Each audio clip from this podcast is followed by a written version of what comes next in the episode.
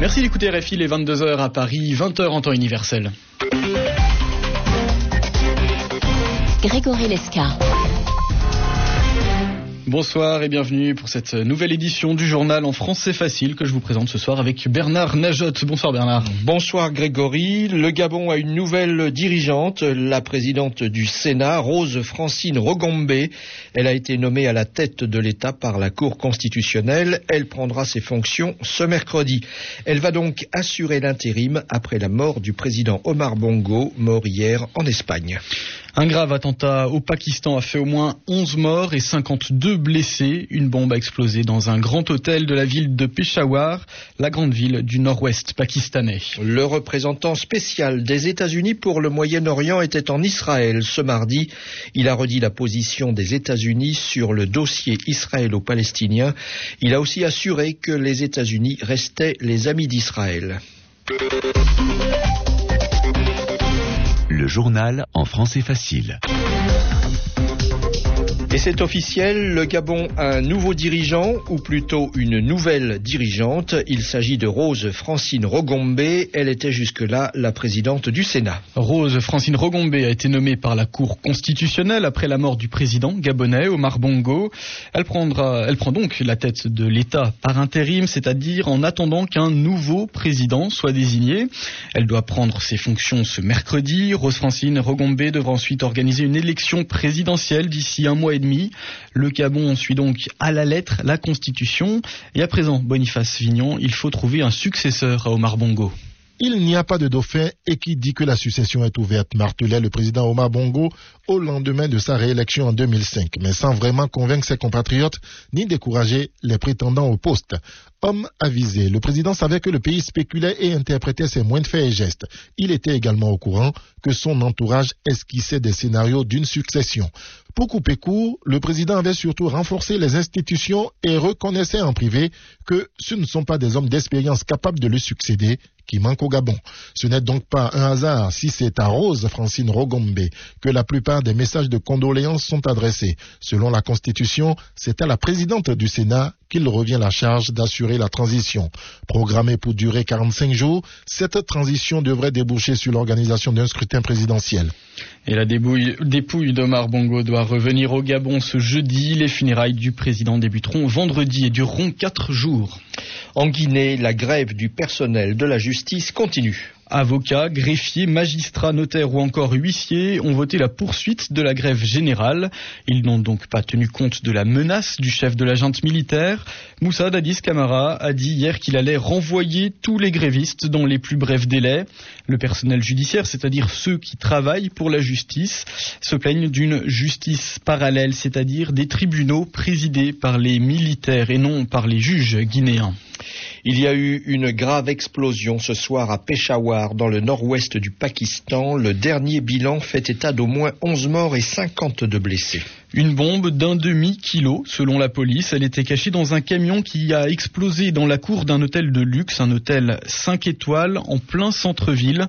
Peshawar est la principale ville de cette région du Pakistan, proche de la frontière afghane, et c'est dans cette zone que l'armée gouvernementale et les talibans, les insurgés islamistes, se battent depuis plus d'un mois. George Mitchell était en Israël ce matin, ce mardi, euh, première étape du représentant spécial américain pour le Moyen-Orient dans la région, et il a dit une nouvelle fois ce que souhaitent les États-Unis pour instaurer la paix. C'est Barack Obama, le président américain, qui l'avait affirmé. Il demande à Israël de cesser la colonisation en Cisjordanie, et il veut un État palestinien indépendant, mais le nouveau gouvernement israélien y est opposé. Le premier ministre israélien Benjamin Netanyahou doit d'ailleurs faire un discours dimanche. Il dira comment il compte relancer les discussions de paix avec les Palestiniens.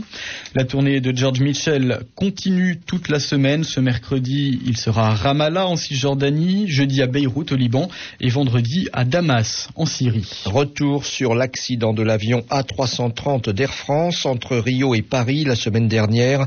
Plusieurs syndicats de pilotes de ligne d'Air France ont demandé à la direction de la compagnie aérienne de changer les sondes qui contrôlent la vitesse des avions. Et oui, ces sondes Pitot ont été mises en cause dans l'accident. On ne sait pas si elles sont vraiment responsables du crash, mais les, les pilotes préfèrent prendre des précautions et ils refusent d'embarquer dans des avions à 330 ou à 340 dont ces sondes n'auraient pas été modifiées.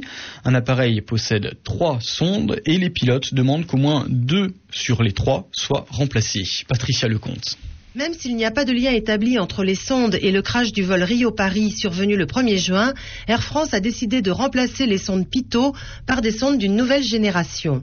À la fin du mois de juin, tous les avions de la compagnie devraient être rééquipés, à la grande satisfaction de Christophe Pesanti, commandant de bord à Air France et responsable du syndicat minoritaire Alter. Alter a donc émis une consigne lundi matin appelant à tous les pilotes de la division A330 à 340 de n'effectuer leur vol que si la machine qui leur était affectée avait deux sondes pitot au moins sur trois de modifier. C'est une mesure à titre de précaution et conservatoire, cette consigne syndicale. Si elle avait été radicale, on aurait demandé aux pilotes de ne partir que si les avions étaient entièrement modifiés. Mais pour Alter, deux sondes modifiées sur le 3, cela correspond à un niveau de sécurité satisfaisant, car si la troisième sonde qui est actuellement incriminée tombe en panne, les lois de pilotage sont telles que ça reste très faisable pour les pilotes. La compagnie suisse va changer les sondes de vitesse équipant ses Airbus A330, ainsi que la compagnie belge Bruxelles Airlines, qui a commencé à le faire depuis le mois de janvier.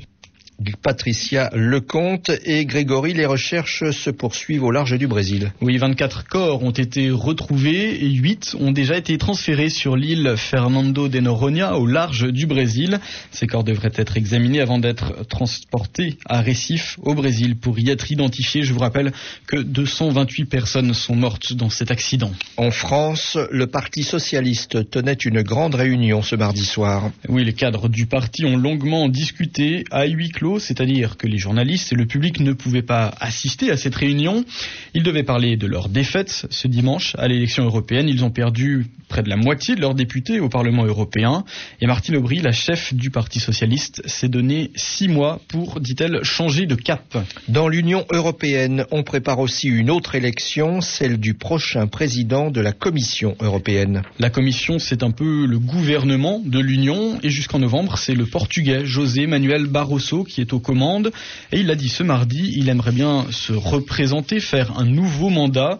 A priori, il a toutes les chances d'être confirmé à ce poste. La droite qui le soutient a été renforcée au Parlement européen aux récentes élections.